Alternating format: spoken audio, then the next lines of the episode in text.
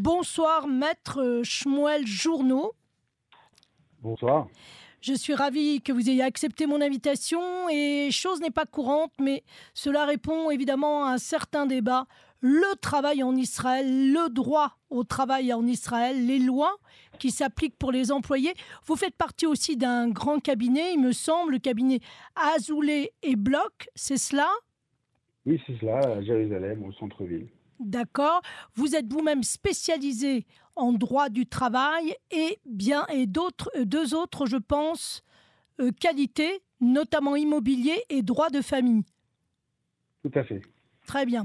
Alors aujourd'hui, on va parler un petit peu du droit du travail. Comme le savent la majorité des, des francophones qui nous écoutent sur Radio Cannes en français, eh bien, Ici, le patron a tous les droits. C'est un petit peu semblable, puisqu'on parlait d'immobilier, des propriétaires qui ont effectivement presque tous les droits et à n'importe quel moment peuvent décider eh bien, que vous ne convenez plus à l'entreprise, que vous ne convenez plus à l'appartement, c'est un, peu similaire, et peuvent vous donner votre congé.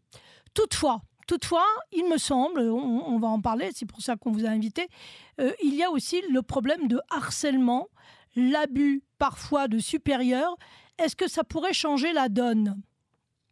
Oui, ça peut changer la donne. Alors en fait, euh, je, tiens à préciser Bien sûr. Euh, que ce n'est pas exactement euh, comme cela que les patrons ont tous les droits, mais c'est simplement que l'approche du droit du travail en Israël, elle est que on ne force pas un patron à garder son employé, son employé à tout prix.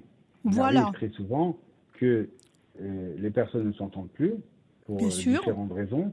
Et on doit laisser euh, les personnes pouvoir mettre un terme à leur relation de travail, comme on laisse les personnes mettre un, terme à leur relation euh, de, de, locataire ou et propriétaire, ou bien même de personnes qui, qui, décident de divorcer également. Tout à on, fait. laisse le choix, on, s'unit et on se désunit. Ça, c'est important. Et il y a quand même un cadre de loi. Maintenant, ce n'est pas euh, une, justice euh, sociale à l'emporte-pièce, c'est-à-dire de dire tout aux travailleurs et rien à l'employeur, mais c'est un petit peu plus mitigé. D'accord. C'est-à-dire Vous pourriez nous donner d'autres informations? Voilà. Donc, en fait, vous, vous avez, euh, par exemple, il y a le, le, droit de, le droit du travail israélien. Il est vrai que lorsque l'employé démissionne, en général, il n'a pas le droit aux indemnités de départ. Toutefois, il y a plusieurs manières euh, de pouvoir, euh, euh, de pouvoir y, remédier et de pouvoir en fait obtenir certaines indemnités. Premièrement, il y a ce qu'on appelle, ce qu'on appelle le harat naïm. Le harat naïm, c'est-à-dire les mauvaises conditions de travail. C'est-à-dire que si un employé travaillait avec une paye, une paye prévue de base des jours de congé qui avaient été prévus et que tout d'un coup son employeur lui dit tu sais maintenant je vais te payer moins cher et tu auras moins de jours de congé etc etc ou bien euh, au niveau des transports on lui dit voilà jusqu'à présent tu t'es engagé à travailler dans ces bureaux. Maintenant nos bureaux déménagent euh, ah oui très bien c'est intéressant. de, manière assez éloignée etc des fois l'employé n'est pas tenu de suivre l'employeur euh, dans, dans, cela. Il faut, et c'est justement à ce moment-là, c'est très important toujours que les employés sachent, des fois, de demander un conseil juridique, même si c'est un conseil payant. Il faut savoir que des fois, il vaut mieux avoir les conseils avant de prendre les décisions que Tout de à prendre fait. les décisions Tout à et fait. ensuite se reporter vers le conseil et, et, essayer de, réparer euh, les, pots, les, pots, cassés, comme on dit. Alors, c'est important de savoir que dans ces conditions-là, oui. un, un, un, employé démissionnaire aura le droit aux indemnités. Évidemment qu'il devra se battre. Bien sûr. Pas, Bien sûr, rien n'est acquis, on l'avait compris. Bien sûr. Exactement, rien n'est acquis. Mais ça donne droit quand même indemnités. Alors, on va revenir tout de même sur, ce qui, euh, euh, était le début de notre conversation, le harcèlement au sein euh, de l'entreprise. Qu'est-ce qu'on définit? D'ailleurs, restons dans le contexte. Qu'est-ce que le harcèlement? Comment il est défini en Israël? Par rapport à la France où, c'est relativement plus sensible. Et, quel est le recours à un employé, une employée, euh, quel que soit son statut, pour euh, se défendre auprès d'un avocat? Doit-elle constituer un dossier? Comment ça se passe? Comment est défini le harcèlement en Israël? Alors, le harcèlement en Israël n'a malheureusement pas de définition encore au niveau de la loi, puisque euh, la loi n'a pas été encore votée concernant les, indemnités de, que pourrait obtenir un, employé. un employé à cause de l'harcèlement. Ce qui se passe, c'est que malgré tout, il y a eu un début de loi qui a été rédigé, d'accord? Très bien. Et qu'aujourd'hui, malgré tout, les juges euh, considèrent que dans certains cas, on considère qu'il y a eu une bgia en hébreu, c'est-à-dire il y a eu une atteinte euh, de l'employeur envers l'employé, mhm. lui donnerait droit à des indemnités. Et en fait, la définition de base est que il s'agit là de, euh, il s'agit là d'atteinte subjective. pardon, pas subjective, mais objective. Objective, c'est-à-dire C'est-à-dire, par exemple, euh, on sait très bien, on est, euh, on est par exemple en salle de réunion, et tout d'un coup, l'employeur qui se met à crier sur l'employé et à lui faire honte devant tous les collègues, là, c'est objectivement. C'est objectif. Il a une honte devant, devant, devant, tous ses collègues. Par contre, si un employé, un employeur euh, a parlé d'un ton un petit peu. comment dirais-je, en hébreu on dit takif, c'est-à-dire un petit peu vif, un petit peu sévère, un mhm. petit peu vif, et que l'employé, euh, dans tous ses états, il va voir un psychologue, il va commencer à prendre des antidépresseurs. Vous voyez, il y, a des personnes. Oui, euh, beaucoup plus sensibles que d'autres. Dans, voilà, dans l'ère du temps euh, woke et compagnie, où, les gens se, sont, sont, sont atteints par, par, toute chose extérieure, mais qui ne, sont pas, ne sont pas des atteintes objectives, ce sont des atteintes la subjective. De, de, ressenti. Voilà, une attente de ressenti n'est pas une atteinte. Hmm, très intéressant. Très bien. C'est important de savoir euh, quelque chose qui est vraiment, euh, qui, est vraiment euh, concret.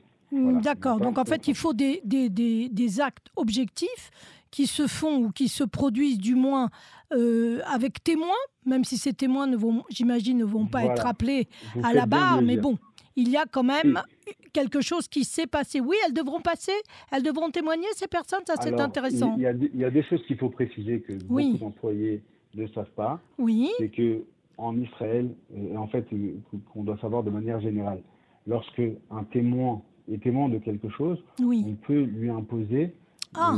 le, fait de venir témoigner. C'est-à-dire que euh, un, témoin reçoit sa convocation, évidemment, il a droit à des indemnités si jamais il doit s'absenter de son travail ou de quoi que ce soit, ou Bien il sûr. a des frais de transport euh, pour se présenter au tribunal, mais il est censé, il a, à partir du moment où il reçoit une convocation à témoigner, il est censé se présenter et venir témoigner. Il ne peut pas dire ah non moi je veux pas, je veux pas venir.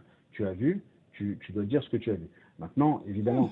Si jamais il y a des mauvaises relations avec le témoin, le témoin, il va peut-être vouloir. Il a euh, peut-être intérêt à ne pas faire venir, mhm, bien sûr. Voilà, exactement. Donc, c'est un peu difficile des fois de faire venir, mais c'est pour dire que des fois, lorsqu'il y a des personnes qui sont au courant de certaines choses, on peut les amener. Euh, on peut les amener à témoigner. Alors, on, reste toujours dans le cadre du harcèlement en Israël, puisque, comme vous dites, il n'y a pas de loi qui sont encore votées. En revanche, vous venez de le dire, et je rappelle ça aux auditeurs, lorsqu'il y a un abus, du moins un ton pas euh, adéquate, qui est élevé, donc très élevé vis-à-vis d'un employé, et qu'il y a des témoins, les témoins peuvent être euh, obligés, c'est même pas peuvent être, sont obligés de venir témoigner. Mais avant tout cela, qu'est-ce qu'on appelle du harcèlement en Israël? Comment comment pourrait-on résumer ou du moins expliquer une situation dite harcelante pour un employé? Est-ce que vous avez quelques exemples? Euh, dernièrement, par exemple, ça, peut, aller euh, même dans le harcèlement de ce qu'on appelle euh, en hébreu le din mishmati, c'est-à-dire les Moral. règles de morales et, déontologiques internes à une société. C'est-à-dire que si, par exemple, vous êtes convoqué, on, vous reproche certains, certains agissements du, fait de votre travail qui ne correspondent pas, par exemple, aux volontés de la, de la société, euh, de manière abusive, là, ça peut être considéré comme du harcèlement. Par exemple, euh, il s'agit de, ce qu'on appelle les représentants des syndicats. Il n'y en a pas beaucoup en Israël, mais il y a certains syndicats, ce qu'on appelle en hébreu les Vaadéovdim, donc les, personnes qui sont détenteurs de, ce rôle-là de, de, représentants du, syndicat. Alors, il y, a, il, y a, deux sortes. Hein. Il y a ceux qui sont complaisants avec la société, puisque oui, bien sûr. Leur, de, leur, de, leur, euh, euh, de leur rôle, mm.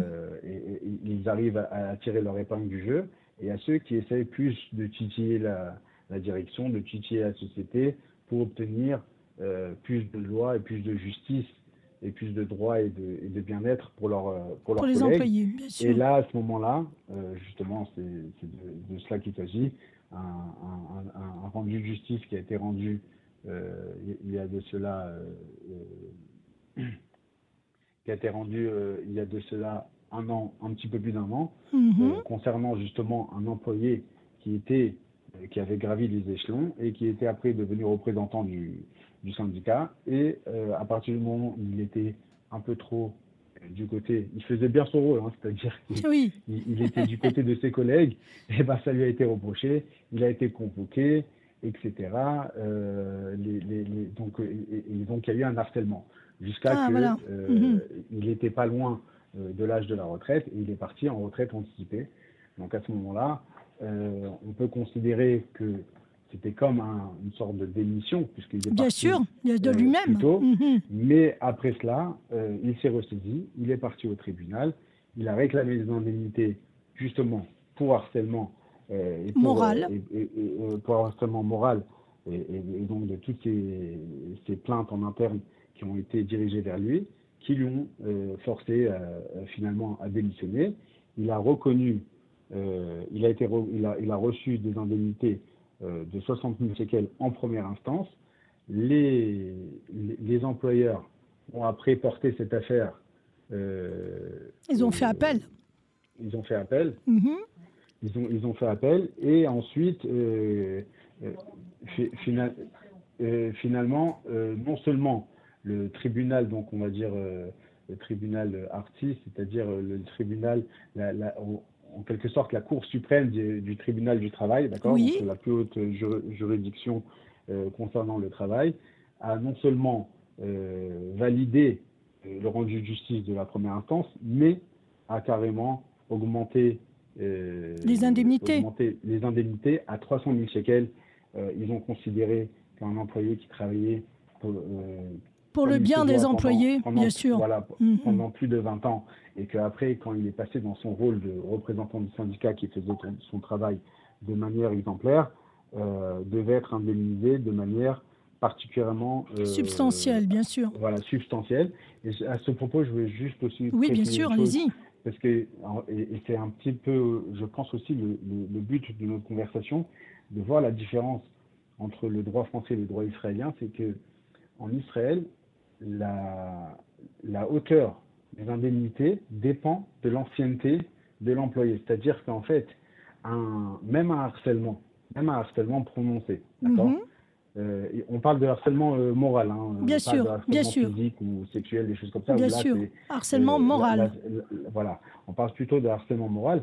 Un harcèlement moral d'un employé qui travaille depuis un an ou trois ans dans une, dans une, dans une société ne donnera pas droit à des indemnités d'un employé qui a 10 ans ou 20 ans de bien entendu, service. Bien entendu. C'est très important de savoir et c'est également au niveau des indemnités de départ ou des indemnités de licenciement. Il faut toujours savoir quand il y a de l'abus euh, ou, des ou, des contrevenances de l'employeur, ou par exemple, ça, arrive en Israël, l'employeur des fois ne fait pas de contrat de travail ou même euh, ah de conditions de travail oui, très bien. ou alors ne, ne respecte pas ou ne respecte pas le contrat, ce qui arrive aussi souvent. ne respecte pas, ne respecte pas le contrat, ou bien ne donne pas des fiches de paye complètes. Bien sûr.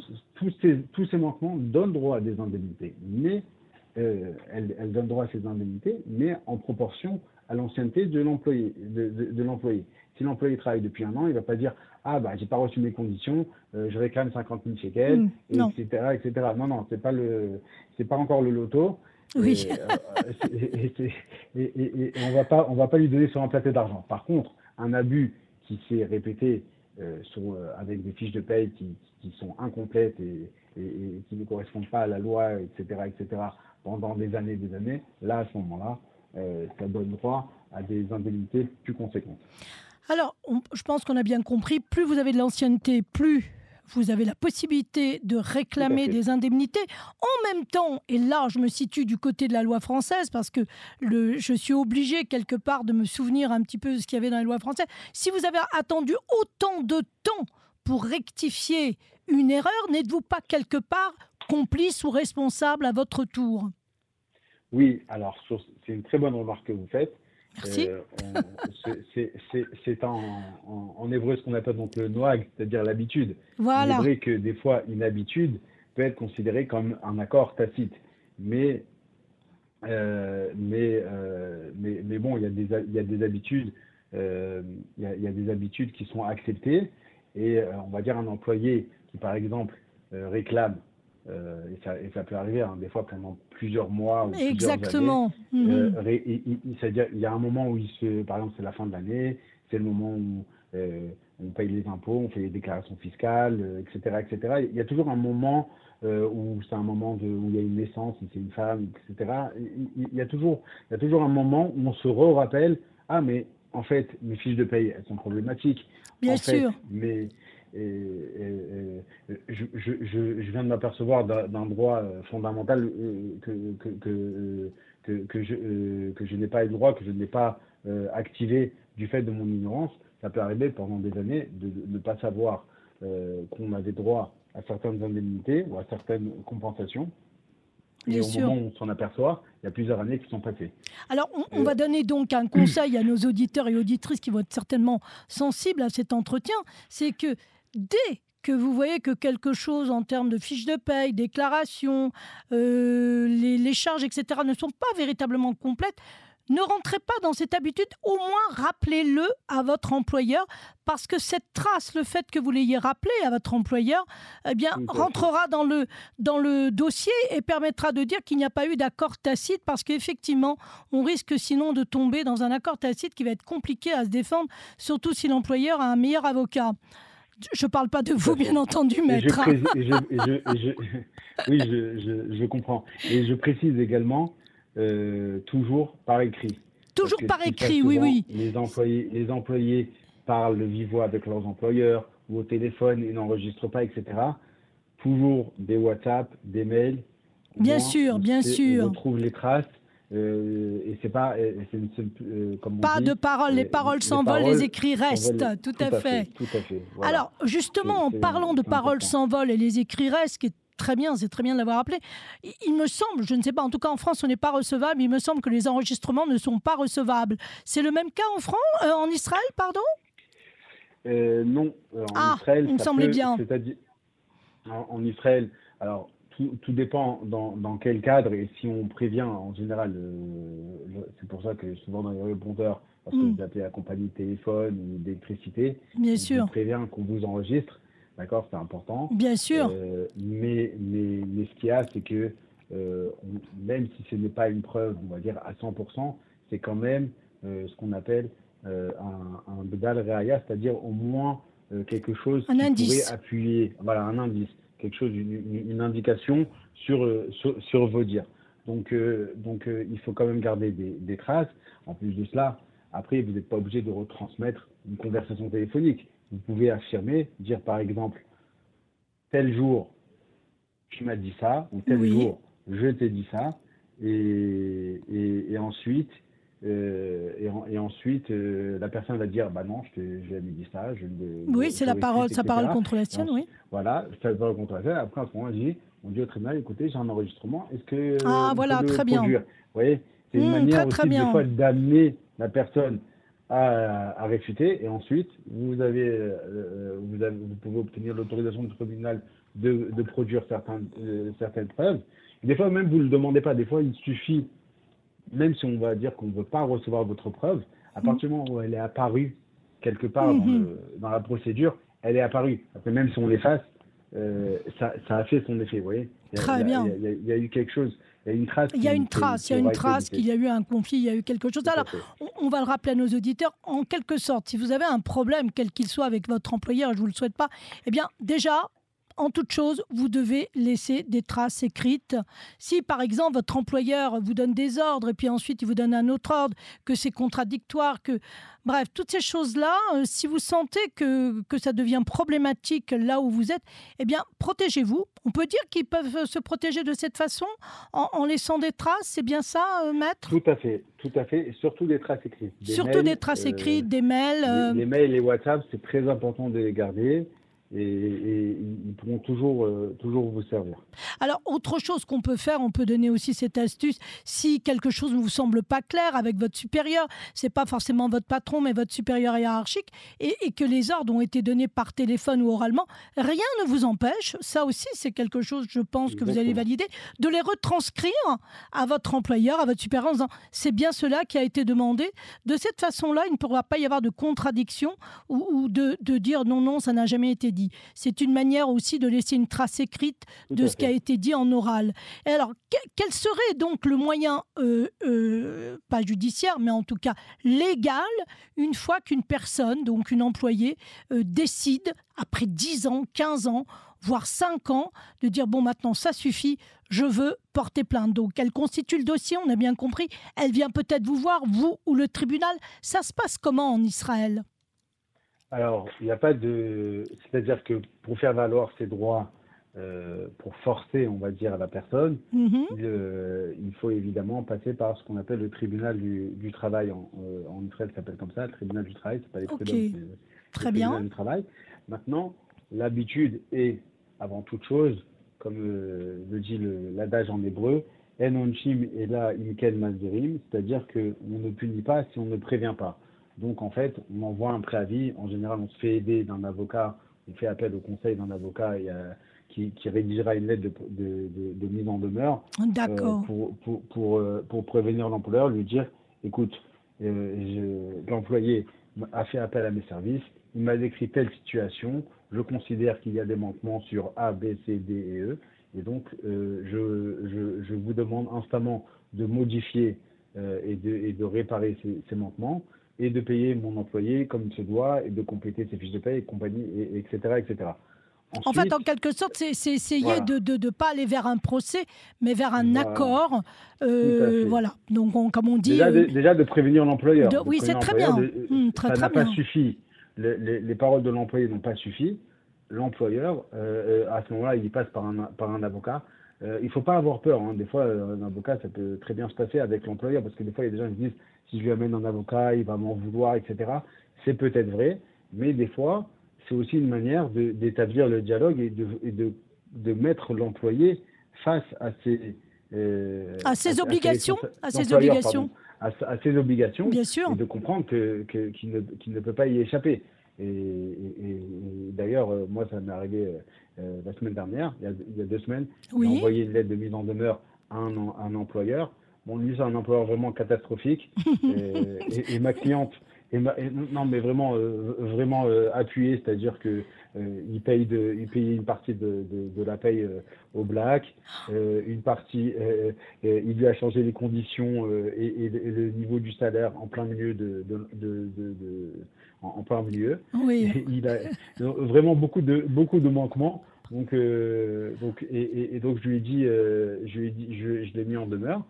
Maintenant, ma, ma cliente, heureusement, elle est en, elle est en congé, euh, congé maternité, mais ensuite, euh, on, fera en sorte que soit l'employeur euh, rectifie ses manquements, soit euh, ma, ma, cliente sera euh, obligée de, de divorcer, de, de, quitter.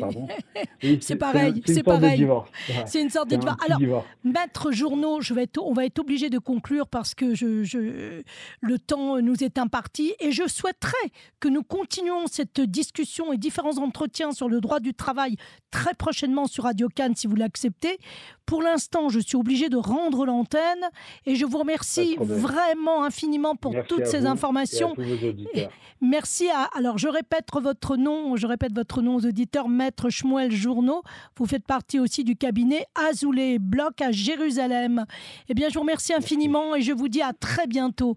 Au revoir. Au revoir. Au revoir.